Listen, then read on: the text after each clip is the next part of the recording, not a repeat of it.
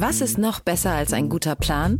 Die Möglichkeit, ihn zu ändern. Mit integrierter KI bietet Workday kontinuierliche Innovationen, die Ihnen helfen, agil zu bleiben, egal was passiert. Workday, the finance and HR system for a changing world.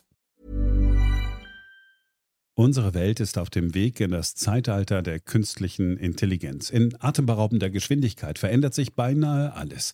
Besonders in der Geschäftswelt ist die ungeheure Dynamik des Wandels spürbar.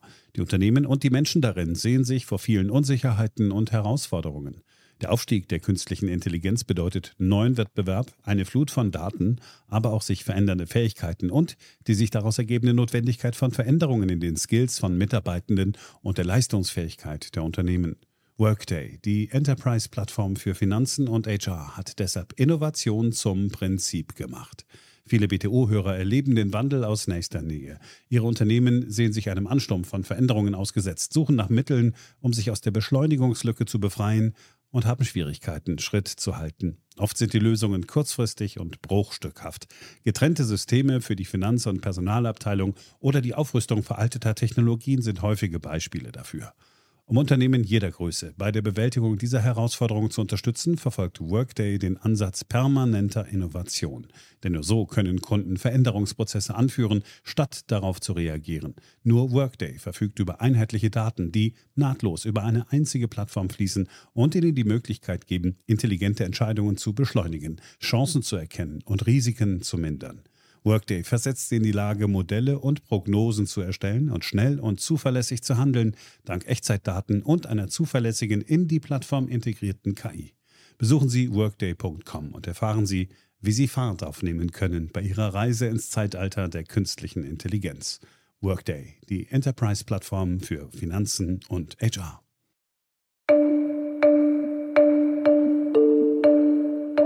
Hier ist Beyond the Obvious, der Ökonomie-Podcast von und mit Daniel Stelter, eine Produktion von The Pioneer.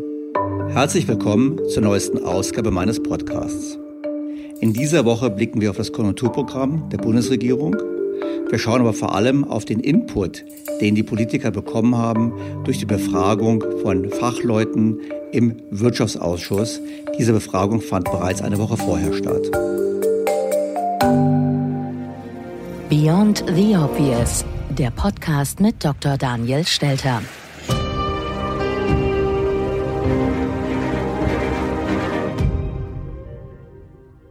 Ich muss gestehen, ich habe selber noch nie in so eine äh, Sitzung hineingehört, aber man kann sie im Internet nachsehen und ich fand es sehr interessant zu sehen, wie das abläuft. Da saßen also Politiker im Kreis, natürlich mit dem erforderlichen Mindestabstand, und ebenso saßen Fachleute im Kreis oder an Bildschirmen, um auf bestimmte Stichworte hin Antworten zu geben. Es gab ein strenges Regiment, also zwei bis drei Minuten hatten die Ökonomen Zeit, um auf die Stichworte der Politiker zu antworten. Und das war ganz spannend zu beobachten, weil die Politiker natürlich vor allem die Ökonomen gefragt haben, die sie selber eingeladen hatten. Und ich habe natürlich als Laie gedacht, so eine öffentliche Anhörung dient dazu, dass man in Form einer Diskussion einen Erkenntnisfortschritt versucht zu erzielen. Und was stattdessen stattfindet, ist im Prinzip das Abfragen von vorgefassten Meinungen zur Unterstützung der eigenen Position. Es gab also nicht eine wirkliche Diskussion. Es gab keine Diskussion zwischen den Politikern. Es gab keine Diskussion zwischen den Ökonomen. Und ich hätte es sehr spannend gefunden, wenn man das anders organisiert hätte, wenn man nämlich Themenblöcke definiert hätte, wie zum Beispiel, wer soll das bezahlen, wo sollte man Prioritäten setzen, was ist die relative Bedeutung von kurzfristigen Maßnahmen versus Strukturmaßnahmen. Aber man hätte das sehr schön bündeln können, hätte dazu dann die verschiedenen Ökonomen gleichzeitig zu dem Themenblock befragen sollen, und zwar alle und dann eine Diskussion darüber führen. Aber es war interessant, so wird offensichtlich die Meinung gebildet, beziehungsweise muss eigentlich ehrlicherweise sagen, so werden die Meinungen der Politiker verfestigt und nicht geformt. Insgesamt knapp zwei Stunden hat diese Anhörung gedauert. Und um eins vorwegzunehmen, mit Blick auf diese Anhörung, hat das inzwischen vorgestellte Konjunkturprogramm jetzt noch überraschen können? Also das Konjunkturprogramm hebt sich positiv ab von dem, was man in der öffentlichen Diskussion vorher gesehen hat, aber auch was man in dieser Anhörung sehen konnte. Denn das Thema dieser grundlegenden Mehrwertsteuersenkung über sechs Monate und das eben branchenübergreifend, also nicht auf bestimmte Sektoren wie die Gastronomie bezogen oder Automobilwirtschaft bezogen. Das war etwas, was gar nicht diskutiert wurde in dem Maße. Was sicherlich diskutiert wurde, eigentlich von vielen, war eben der Wunsch, die Strompreise etwas in den Griff zu bekommen. Da will die Bundesregierung jetzt etwas machen, wobei wir ja ganz ehrlich sehen müssen, dass das, was beschlossen wurde, ja nur einen weiteren Anstieg der Strompreise verhindern wird, aber nicht zu einer Senkung führen wird. Die Experten in der Runde hingegen forderten eine ganz klare Absenkung der Strompreise zum Beispiel. Also man sieht, es sind einige Gedanken eingeflossen, aber überwiegend muss man sagen, dass das Konjunkturprogramm sich in gewisser Hinsicht wohltuend abhebt von dem, was die einzelnen Experten dort vorgetragen haben. Allerdings sind wir noch nicht am Ende des Prozesses. Wir haben jetzt ein kurzes Konjunkturprogramm. Es wird nicht das letzte bleiben. Die Regierung wird mehr Dinge tun. Und da werden die Überlegungen der Ökonomen sicherlich mit einfließen, gerade auch wenn es um das Thema geht, wer soll denn dafür bezahlen. Auch darauf werden wir dann natürlich in einer Ausgabe dieses Podcasts eingehen. Aber bleiben wir im Hier und Jetzt, kommen wir zu den Einzelheiten der Anhörung. Wir haben uns jetzt die Mühe gemacht, die zweistündige Anhörung in eine Struktur zu bringen. Und zwar eine Struktur, die so nicht gegeben war. Es ging relativ durcheinander in der Diskussion und wir haben halt versucht, jetzt für den Podcast es nach Themenblöcken zu gliedern und die Aussage entsprechend zusammenzufassen. Beginnen wir mit der Krise an sich. Den wirtschaftlichen Absturz haben wir in den vergangenen Monaten erlebt, aber in welchem Tempo geht es jetzt wieder nach oben? Hören wir Dr. Volker Treyer. Der Wirtschaftswissenschaftler ist der stellvertretende Hauptgeschäftsführer des DIHK, des Deutschen Industrie- und Handelskammertags. Er kann zum Lager der Union als Sachverständiger gezählt werden. Wie schätzt er die Lage ein? Es schaut sehr schwierig aus. Mein Bild ist kein wunderbares V sondern irgendwo so ein schräges W. Wir hatten ein exorbitantes, noch nie dagewesenes Liquiditätsproblem in den Unternehmen. Deswegen waren die Nothilfemaßnahmen so wichtig. Die Überbrückungsmaßnahmen haben sich stark auf ein Thema Kredite bezogen. Wir müssen aber jetzt stärker in Richtung Eigenkapital denken. Wir müssen in, in kleineren Unternehmenssegmenten, wo äh, mittelständische Bereich, wo die Hilfen bislang noch nicht greifen. Also es ist leichter, eine zwischenzeitliche Schließung oder Runterfahren von Betrieben zu finanzieren, als dann das Hochlaufen. Die Glocke, die wir gerade gehört haben, war übrigens das Glöckchen, dass die Zeit ausgelaufen war. Der Punkt, den Herr Dreier macht, den kennen wir, den kennen Hörer meines Podcasts schon lange. Die Hilfe war richtig, aber über Schulden war falsch. Herr Dreier schlägt jetzt vor, dass man eben jetzt fördert die Eigenkapitalbildung der Unternehmen. Das ist richtig. Ich plädiere nach wie vor dafür, dass wir nachdenken sollten, Schulden zu erlassen oder aber zum Beispiel die Rückzahlung von Schulden abhängig zu machen von bestimmten Gewinnzielen. Das heißt, hier muss mehr getan werden, damit die Unternehmen nicht dauerhaft unter den Folgen der Corona-Krise leiden werden. Was mich zu einem anderen Mitstreiter der Diskussion führt, zu Herrn Professor Felbermeier vom Institut für Weltwirtschaft. Ich glaube, dass wir in der Tat uns von dem symmetrischen V verabschieden müssen, aber wir glauben schon, dass der Tiefpunkt hinter uns liegt. Das können wir sagen aus Statistiken wie Frachtvolumen, Stromverbrauch, Passantenzahlen, Innenstädten und so weiter ablesen. Dies nur zur Einstimmung, wie die Ökonomen die Lage der Wirtschaft sehen. Wir verabschieden uns vom V, wir sehen ein W mit einem W mit einem schwachen Aufstiegsschenkel.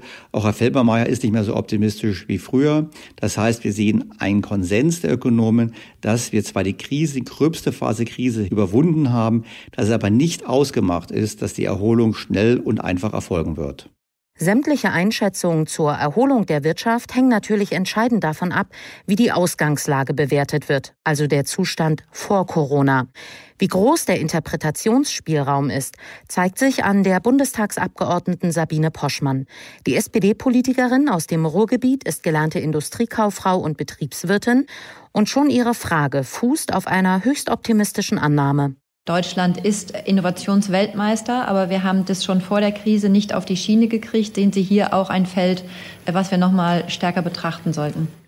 Frau Poschmann äh, sagt ja etwas nonchalant, behauptet, wir wären Innovationsweltmeister. Es gibt in der Tat eine einzige Studie von Bloomberg, die behauptet, wir wären das.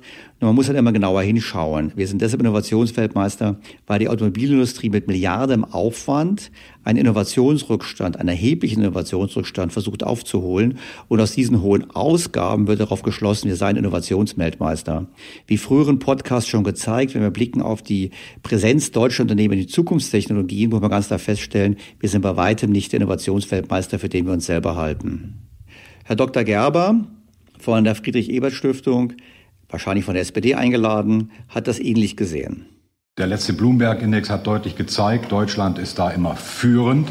Aber wenn man näher hinguckt, weiß man sofort, wer die Innovation bringt. Das sind die Großunternehmen, aber nicht die KMUs.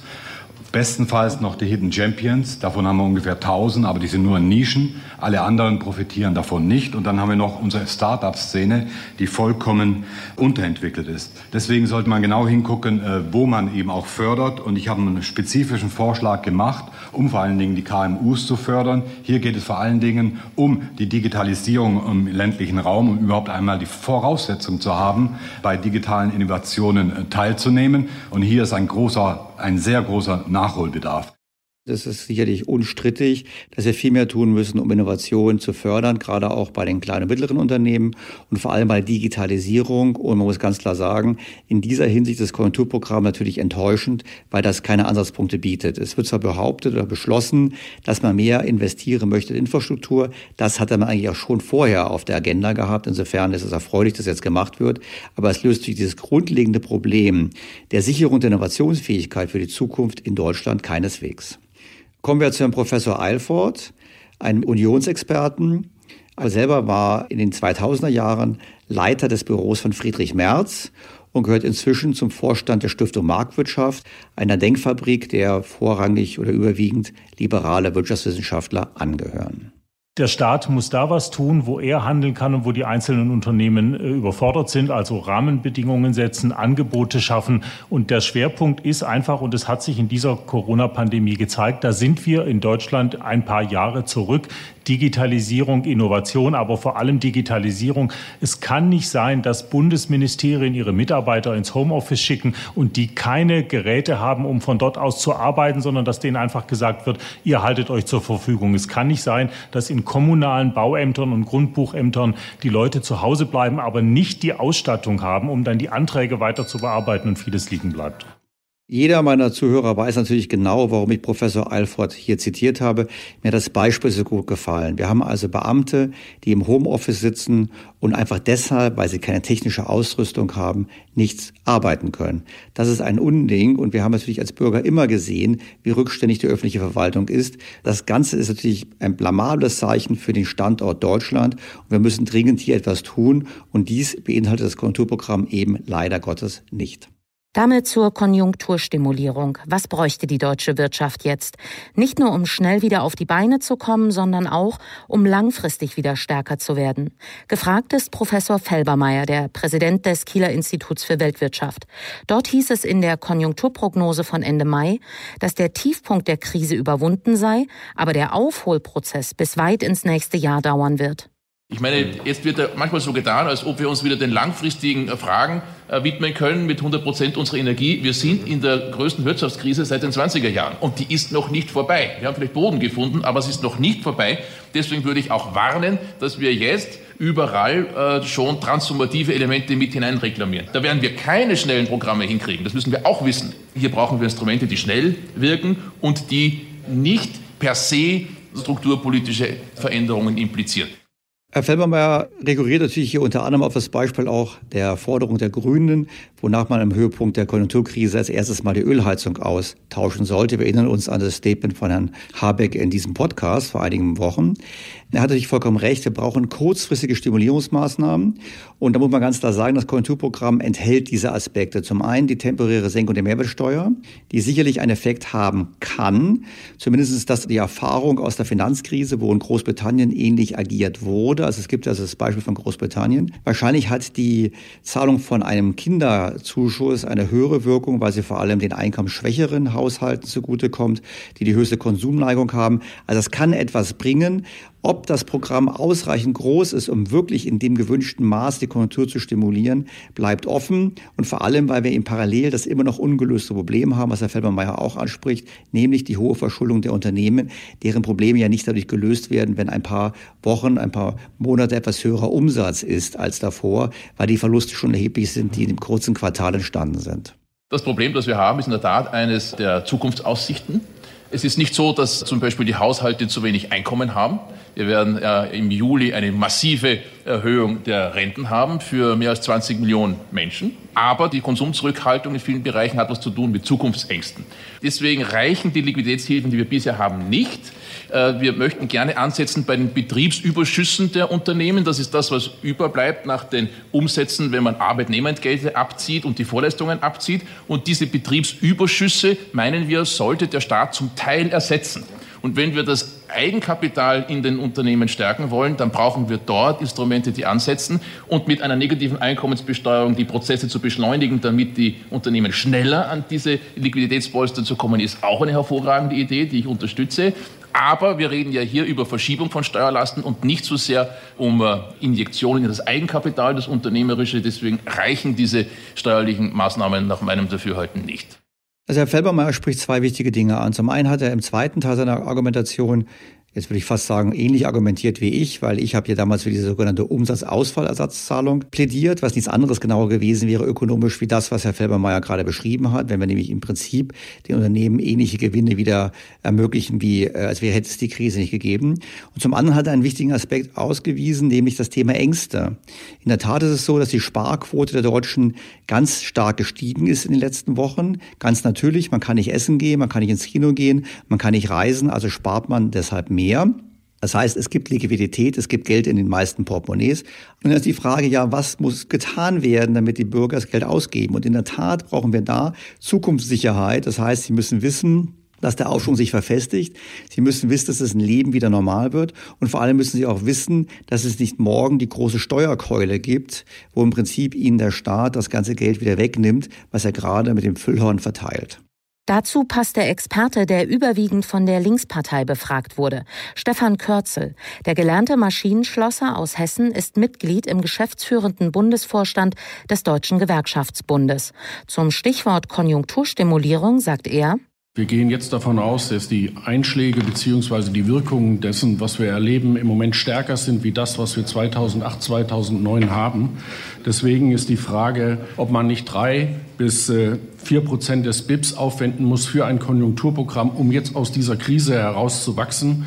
Das wäre ein Volumen von 100 bis 150 Milliarden Euro. Ich will ausdrücklich sagen, das ersetzt nicht das, was wir im letzten Jahr vorgeschlagen haben. Wir waren bei vielen öffentlichen Investitionen, bei der Infrastruktur haben wir hinten angehinkt. Also Herr Kurz hat natürlich bekommen, was er gerne wollte und ich bin auch bei ihm. Es braucht ein großes Programm und die 130 Milliarden, die beschlossen wurden, passen ja in seinen Zielbereich hinein. Über Investitionen zu sprechen ist immer richtig. Wir wissen allerdings, dass gerade staatliche Investitionen sehr lange brauchen, bis sie umgesetzt werden können. Wir haben auch zum Teil heute das Problem, dass das Geld da ist, aber die Kapazitäten für Planung und für Umsetzung nicht vorhanden sind. Das heißt, es klappt nicht schnell genug. Insofern ist das, was die Regierung jetzt gemacht hat, besser. Immer unter der Voraussetzung, dass die Mehrwertsteuersenkung an die Bürger weitergegeben wird und dass sie wirklich ausreicht, um den Bürgern einen Anreiz zu geben zum Konsum. Und das hilft natürlich auch indirekt der Automobilindustrie, weil Autos teurere Produkte sind. Und wenn man dann entsprechend Mehrwertsteuerpunkte spart, macht sich das bemerkbar. Nur wir werden sehen, ob es genügt. Ich persönlich fürchte, dass der Schock zu tief sitzt und die Unsicherheit zu tief ist. Und wenn man dann Umfragen liest, wonach mehr als die Hälfte der Deutschen sagt, sie werden dieses Jahr planen, den Urlaub zu Hause zu verbringen, dann ist ein großer Wandel zum Vorjahr und zu früheren Verhaltensweisen. Und wenn wir ähnliche Verhaltensänderungen auch in anderen Bereichen haben, und dafür spricht eben die Erfahrung von früheren Pandemien, dann wird es mit der schnellen wirtschaftlichen Erholung eben nicht so leicht erfolgen. Und dann wird das Programm nichts taugen. Da würde aber auch das Programm von Herrn Kürzer nichts taugen, einfach deshalb, weil die Investitionen sowieso nicht so schnell realisiert werden können. Den nächsten Ansatz liefert ein weiterer Experte in der Runde, Dr. Patrick Greichen. Direktor des Thinktanks Agora Energiewende. Der Volkswirtschaftler beschäftigt sich vor allem mit der Zukunft des Strommarkts, hat über zehn Jahre im Bundesumweltministerium gearbeitet und steht auf dem Zettel der Grünen. Er hat erklären sollen, wie er sich den Neustart auch im Sinne des Klimaschutzes vorstellt. Es ist ja nur scheinbar richtungsfrei, wenn man jetzt sozusagen allgemein fördert. De facto zementiert ist die bestehenden Strukturen und die bestehenden Strukturen sind nicht zukunftsfest. Und die Stahlindustrie läuft ja rum und sagt, gebt uns bitte die Möglichkeit, jetzt in Direktreduktionsanlagen zu investieren. Die wollen ja gar nicht mehr einen klassischen Hochofen.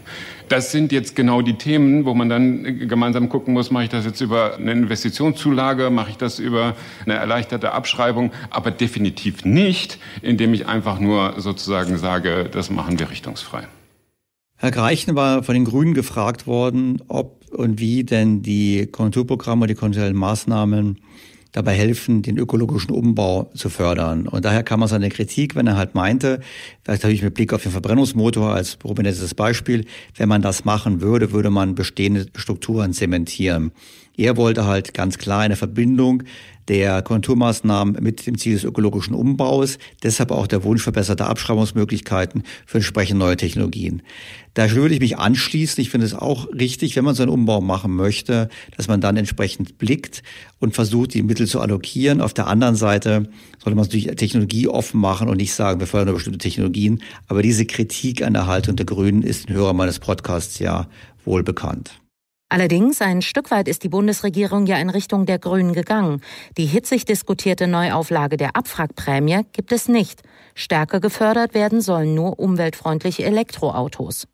Das ist vollkommen richtig. Die Bundesregierung hat ja im Konjunkturprogramm das richtig gemacht. Sie hat eigentlich vorhandene Strukturen nicht verfestigt. Sie hat gesagt, wir machen keine Zuschüsse für Verbrennungsmotoren mehr, wir machen nur für Elektromobilität, wir senken die Mehrwertsteuer, was im Prinzip allen Branchen helfen kann so sie weitergegeben wird und so sie ausreichend groß ist, um Konsum anzukurbeln. Das heißt, da ist eigentlich das Richtige gemacht worden und die Regierung hat wenig getan, was bestehende Strukturen verfestigt. Kritisch zu sehen oder einige Ökonomen sehen höchstens kritisch den Aspekt der Verlängerung des Kurzarbeitergeldes.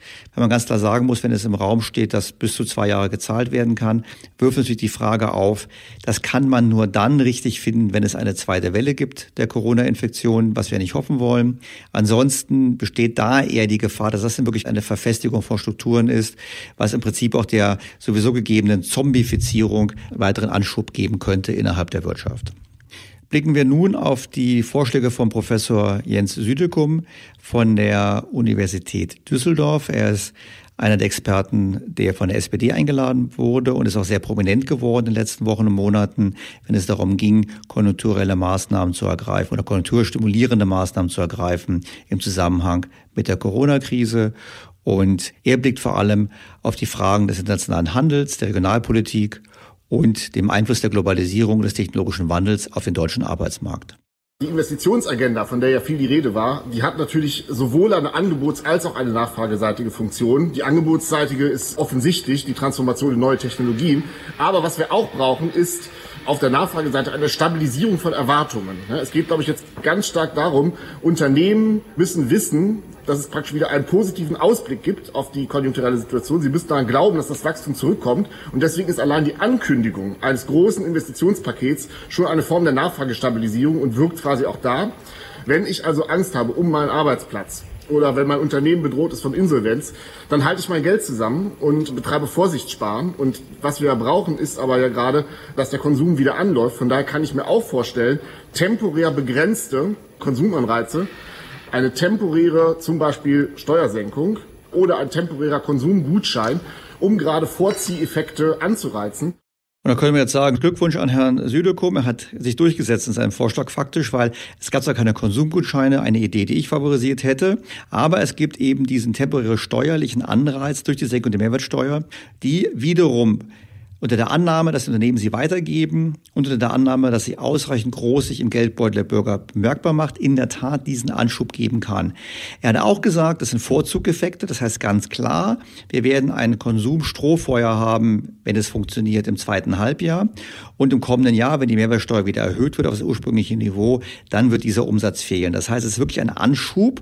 Wir müssen darauf hoffen, dass danach, nachdem der Anschub da war, die Weltwirtschaft so angezogen hat, wieder, dass der Export Nachfrage wieder da ist, dass die Stabilisierung wieder da ist und vor allem, dass das Vertrauen zurückgekehrt ist der Bürger, dass sie im Prinzip ihre Sparquote wieder reduzieren und zum Teil ihre Überersparnis der letzten Wochen und Monate dann ausgeben. Das ist die Hoffnung und wir müssen alle gemeinsam hoffen, dass dieses Modell funktioniert.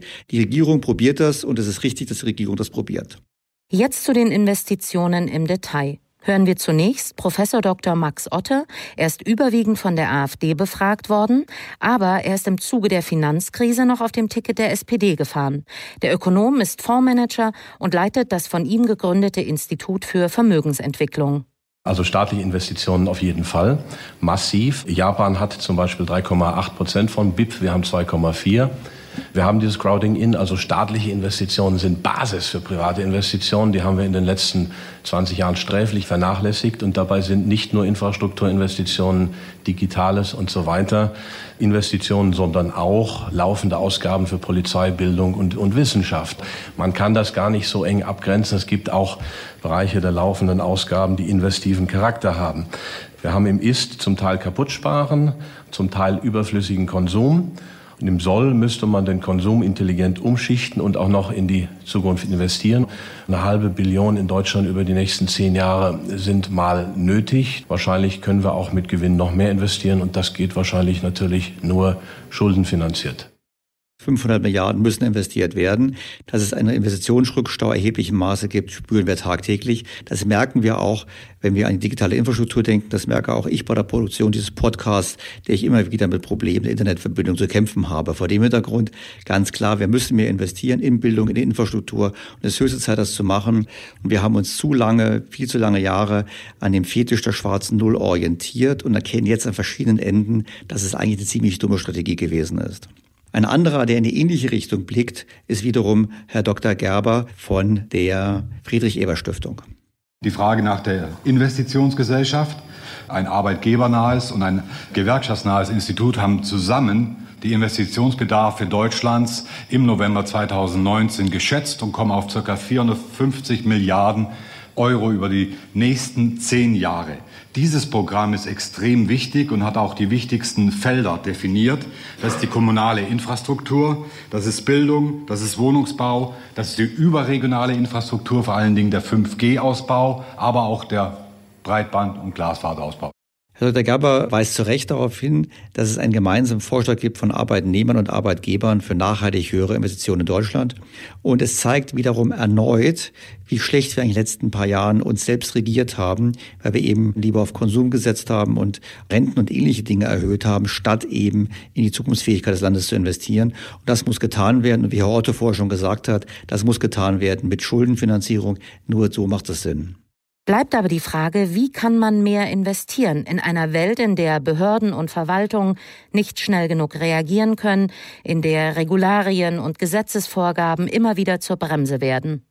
Wir stoßen immer wieder an dasselbe Problem, dass es zum einen eine Geldfrage ist und zum anderen aber auch eine Umsetzungsfrage ist. Und viele Kritiker sagen zu mir immer, Herr Stelter, es liegt nicht am Geld, das Geld ist doch jetzt da. Das stimmt. Nur blicken wir mal zurück. Vor Jahren war es so, da hat man das Geld gekürzt und daraufhin wurden die Planungskapazitäten in Behörden reduziert. Daraufhin haben die Unternehmen ihre Kapazitäten für die öffentlichen Kunden abgebaut, haben also auch Planungskapazitäten reduziert. Und wenn man dann mal sagt, naja, wir geben jetzt ein Jahr mal mehr Geld aus, dann wird man für ein Jahr oder für zwei Jahre wird man nicht entsprechend entsprechend mehr Leute einstellen, weder öffentlicherseits noch privaterseits. Und das ist das Grundproblem. Wir brauchen also ein nachhaltig planbar höheres Investitionsniveau in Deutschland.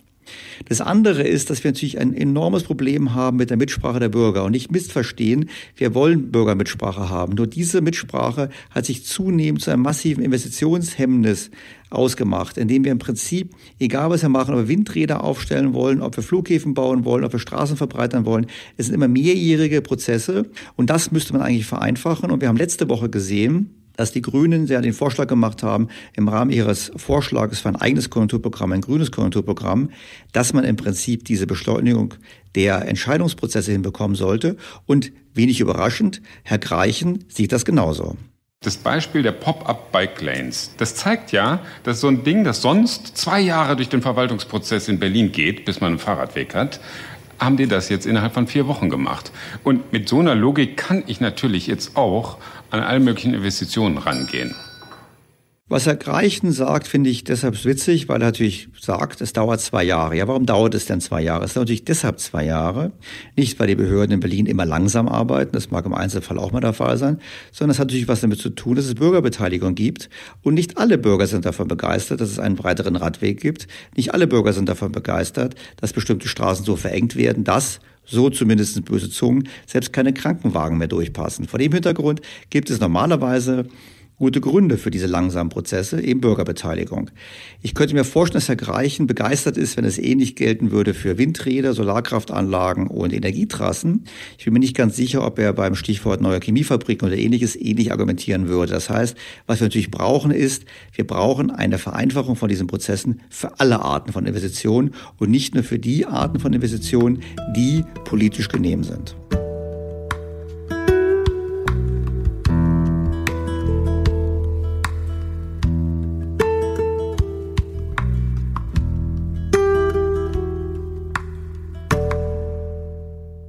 Kommen wir jetzt mal zu Europa. Außer Frage steht die Pflicht der gegenseitigen Hilfe in der EU.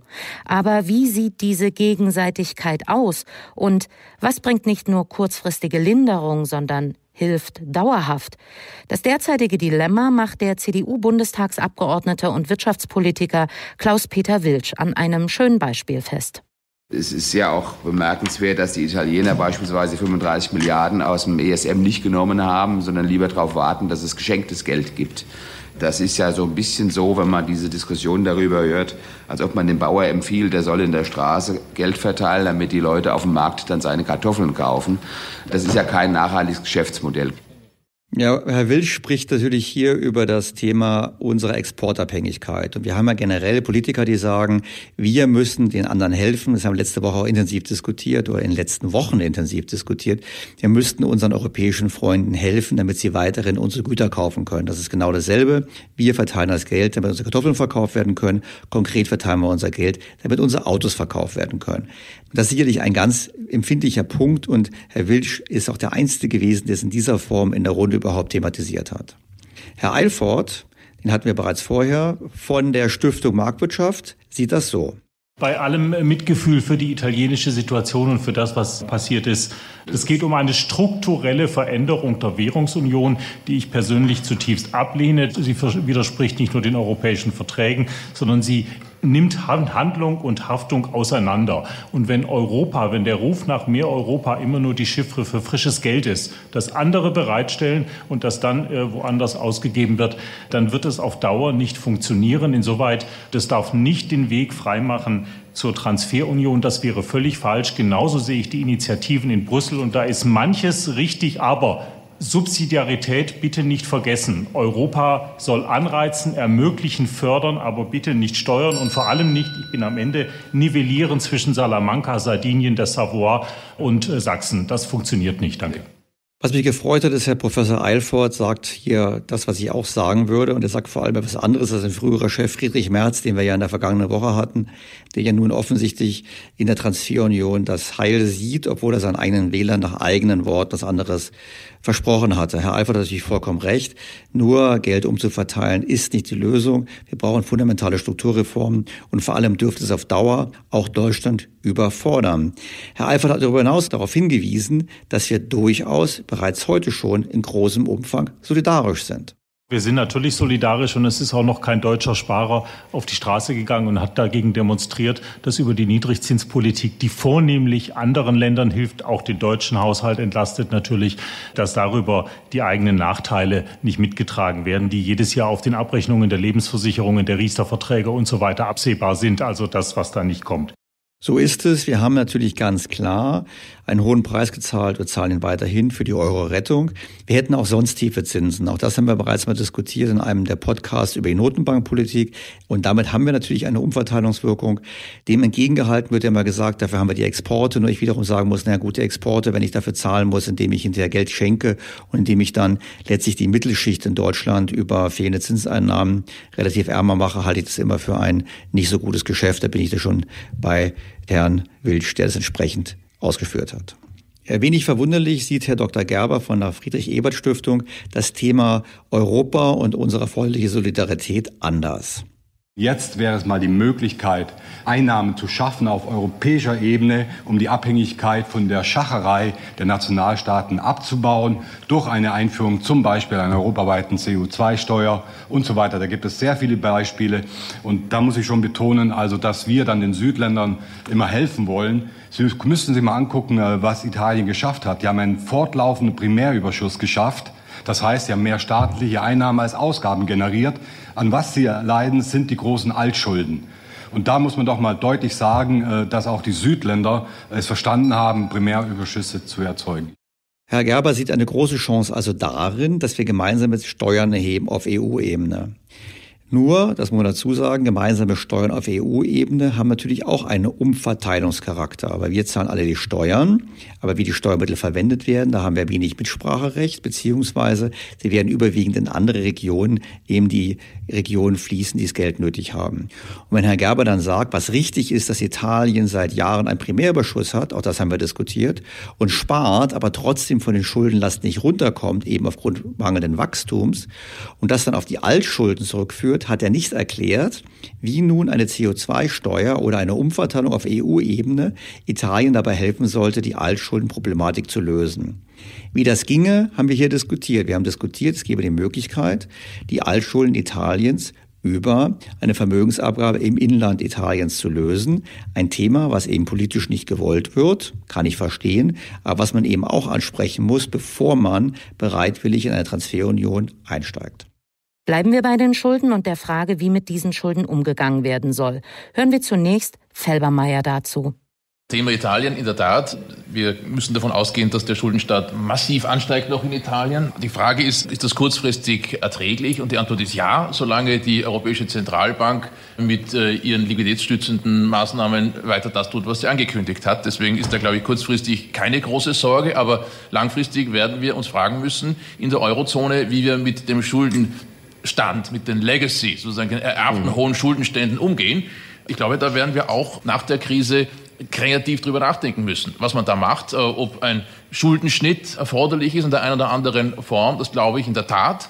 Wir werden sicherlich nach der Krise hier ganz neu über die hohen Schuldenstände in der Eurozone nachdenken müssen. Herr Felbermeier spricht das aus, was weniger aussprechen. Er sagt nämlich ganz offen, wir haben zu hohe Schulden. Wir müssen von diesen Schulden runter und wir brauchen einen Schuldenschnitt, hat er gesagt. Also ein Schuldenschnitt heißt nichts anderes, dass irgendjemand auch verliert. Das ist im Prinzip, was Herr Felbermeier offen sagt. Und ich finde, es steht schon im interessanten Kontrast zu den vorgemachten Aussagen, wo man glaubt, durch mehr Umverteilung in hochverschuldete Staaten könnte man das Problem lösen. Wird hier gesagt, wir werden nach der akuten Phase der Krise über einen Schuldenschnitt nachdenken müssen. Was Herr Felbermeier nicht sagt, ist, wie dieser aussehen könnte. Denn wir müssen ganz klar wissen, wir haben es letztlich nicht geschafft. Wir haben es letztlich nicht in Griechenland geschafft. Und wir haben es auch letztlich in Italien nicht geschafft, der Vergangenheit bereits einen Schuldenschnitt zu realisieren. Dabei wäre er schon längst angezeigt gewesen.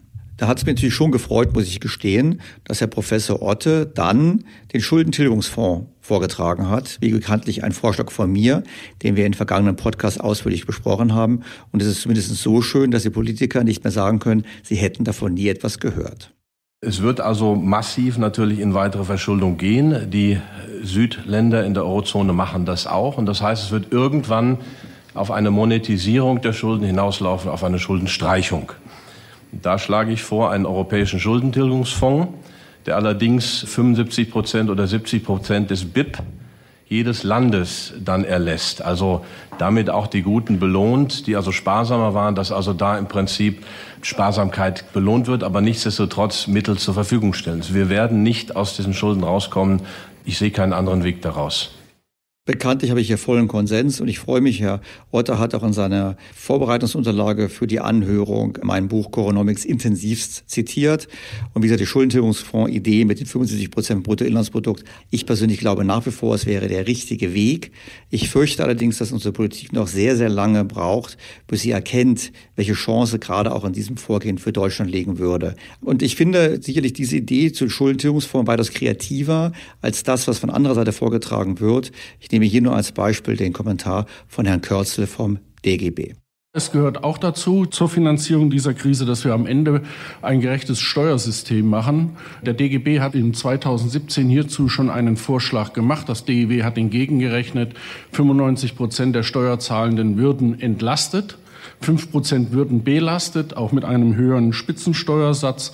Und wir müssen uns auch der Debatte stellen, einer Vermögens- und einer Erbschaftssteuer, um diejenigen, die wirklich besser aufgestellt sind in unserer Gesellschaft, auch auf der Kapitalseite an den Kosten dieser Krise entsprechend zu beteiligen. Ja gut, wir wissen ja nur mittlerweile, dass in dieser Krise jeder Politiker und jeder Ökonom die jeweiligen Motten aus seiner Kiste holt, die er schon immer gebracht hat. Insofern verwundert es nicht, dass der DGB in höheren Steuern und in mehr Vermögensbesteuerung die Lösung sieht. Bekanntermaßen sehe ich das nicht so, vor allem deshalb nicht, weil wir im Euroraum nicht darum herumkommen werden, über die Monetarisierung nachzudenken, das heißt Schulden bei der EZB abzuladen. Und in diesem Umfeld bringt es uns nichts, weil jeder Euro, der neu geschaffen wird in Italien, Frankreich, Spanien, Portugal, gilt auch bei uns. Und deshalb sollten wir dringende Bitte nicht Geisterfahrer sein, sondern statt Steuern zu erhöhen, Steuern senken und dann eben in Richtung Schuldentilgungsfonds zu gehen, wie Herr Otto vorgeschlagen hat, bzw. vorgetragen hat, sehr ähnlich zu dem, was ich in meinem Buch vorschlage.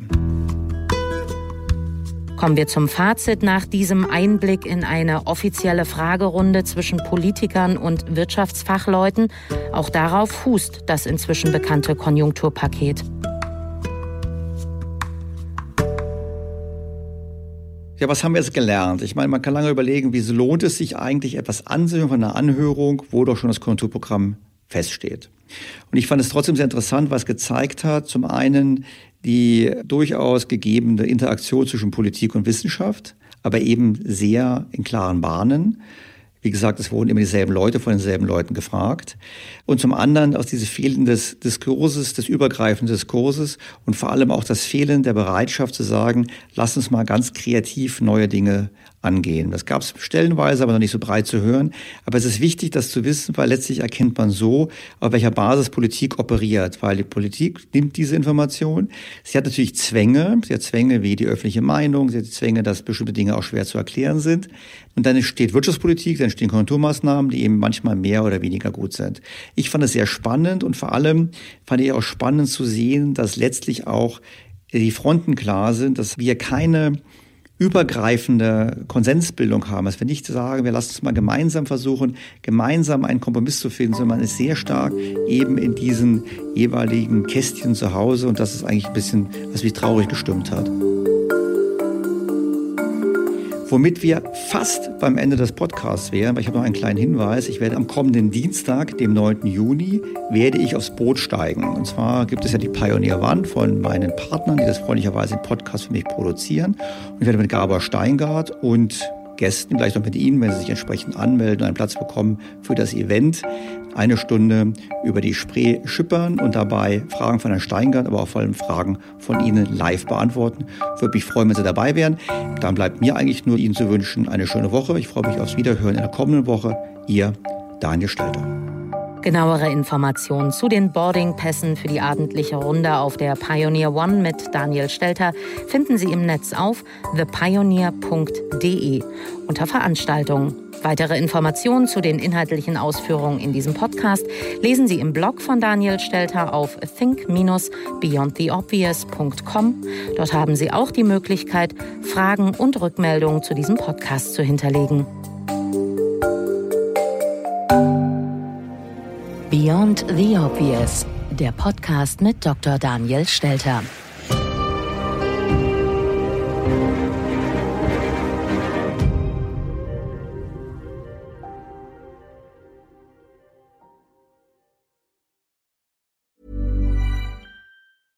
Was ist noch besser als ein guter Plan? Die Möglichkeit, ihn zu ändern. Mit integrierter KI bietet Workday kontinuierliche Innovationen, die Ihnen helfen, agil zu bleiben, egal was passiert. Workday, the finance and HR system for a changing world.